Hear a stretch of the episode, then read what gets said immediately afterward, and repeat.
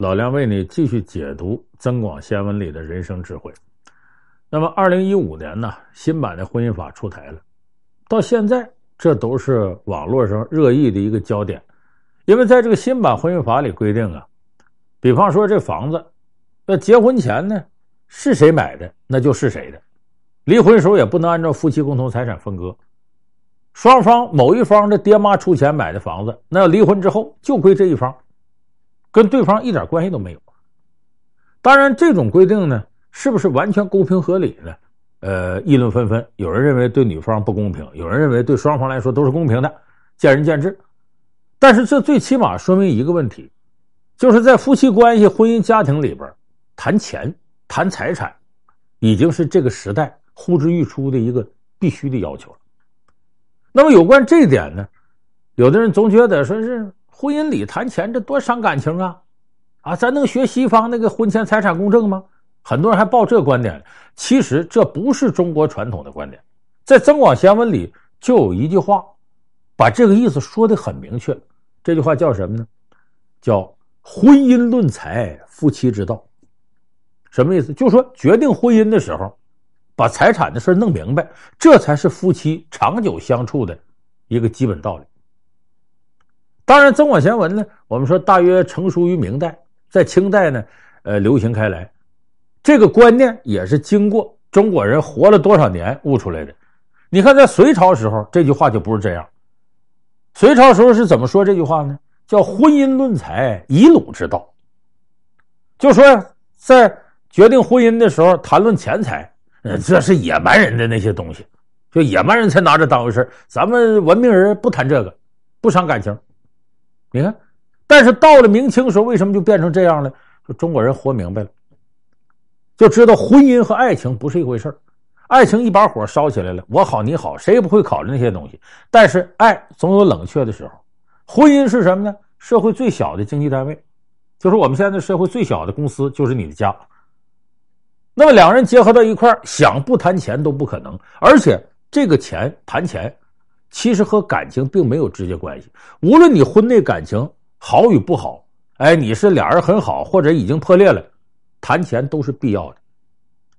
有人说老梁，你说那个不对。那个俩人要是如果感情破裂要离婚，那肯定是分财产得谈钱了。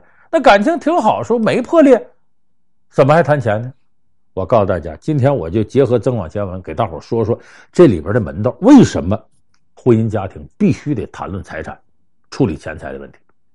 比方说，你两个人还挺好呢，你会发现很多家庭有这个现象：婚内涉及到财产的事往往就是我们家这个钥匙在我媳妇那儿，她管钱，我不管。这时候你发现，一般男的会藏点私房钱，这个私房钱藏着藏着就藏出问题。你想，这个媳妇儿一个劲儿勒着自个儿老公，哎，不给你钱，不给你钱，出去请朋友吃饭，兜里都没钱。相反，媳妇那边呢，有的就不太注意生活细节，一到双十一完了就剁手。你看，他随便花，你这不让花，长了俩人就会有这矛盾，就是很有必要。比方说，夫妻俩要么 AA 制，要么怎么把钱的事说清楚了，你花你的，我花我的，或者用什么样的方式来进行均衡分配。你看《红楼梦》里边，一说到贾琏跟王熙凤这两口子，很多人都说贾琏啊，这个缺德呀，这这偷腥啊，一会儿跟这女的好，一会儿跟那女的好。那封建社会三妻四妾也正常。而且贾琏呢，咱不是为他开脱，他还真没对哪个女的动过真感情，他就是鬼混。他从心里往外呢，对自己的老婆王熙凤啊是高度认可的。可是后来两个人崩了，就和钱有直接关系。我们也知道王熙凤下场很惨，一从二令三人木，哭向金陵事更哀。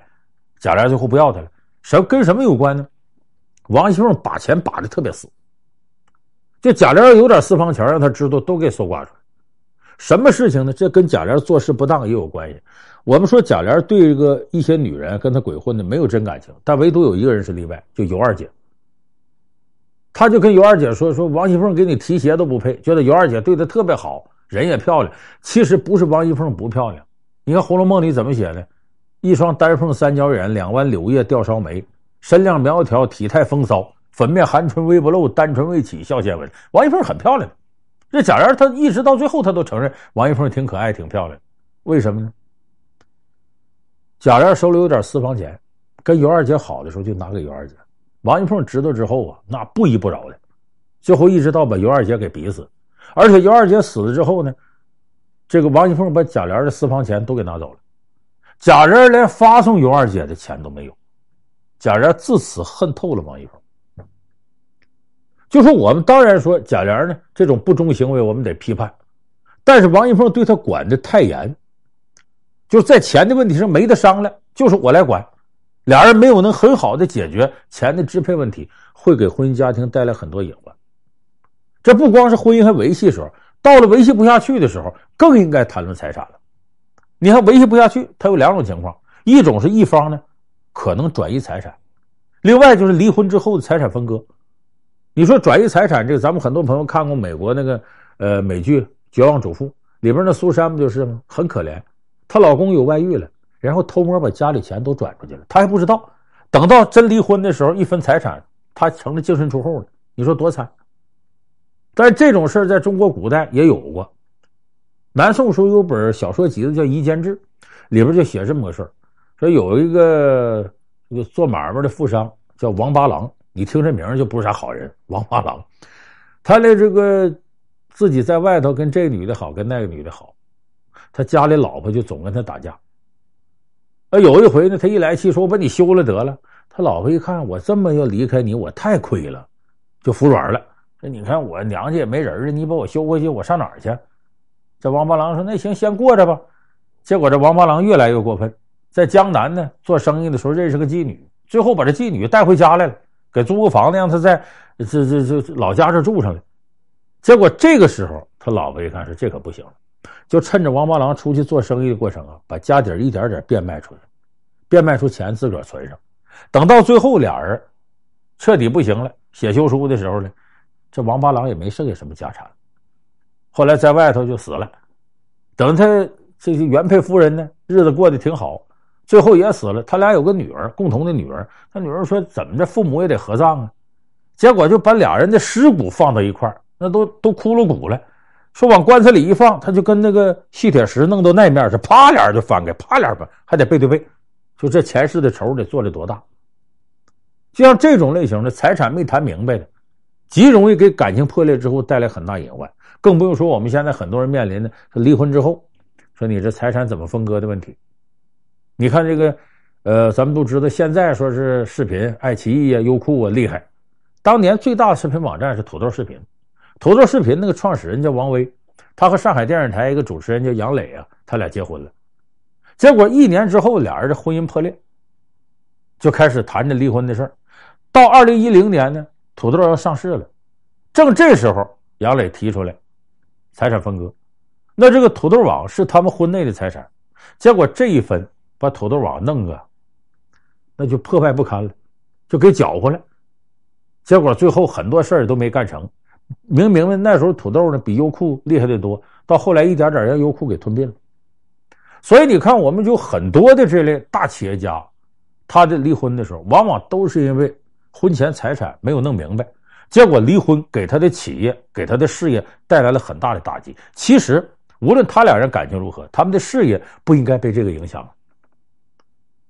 所以这里有一个典范的例子，龙湖地产的吴亚军，女富豪和她老公，他们俩当初在结婚的时候就已经签好了，我们这个财产以信托的方式，就是我们俩就离婚了，这财产处置也不能说一人一半分，还得信托那边说了算，这样就保证他俩离婚，龙湖地产的事业也不会受影响，这也是一种现代化的处理自己婚内财产这样一个高明的办法。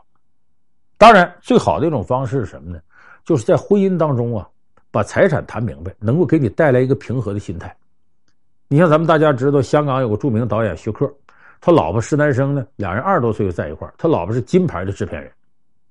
这两人在一起那么长时间呢，但是演艺圈你知道，这是男导演、女演员、男演员、女演员，时间长擦枪走火时候总有。有记者就问说：“我听说徐克跟谁谁好了，你们俩离婚了吗？”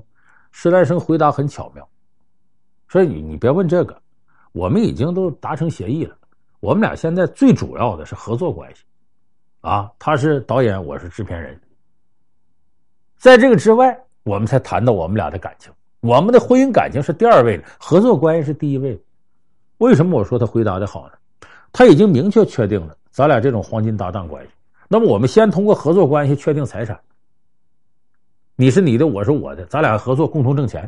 那在这个基础上，你对我有感情，那是锦上添花更好；你对我没感情，我已经把所有的底线的防御工作都做好了。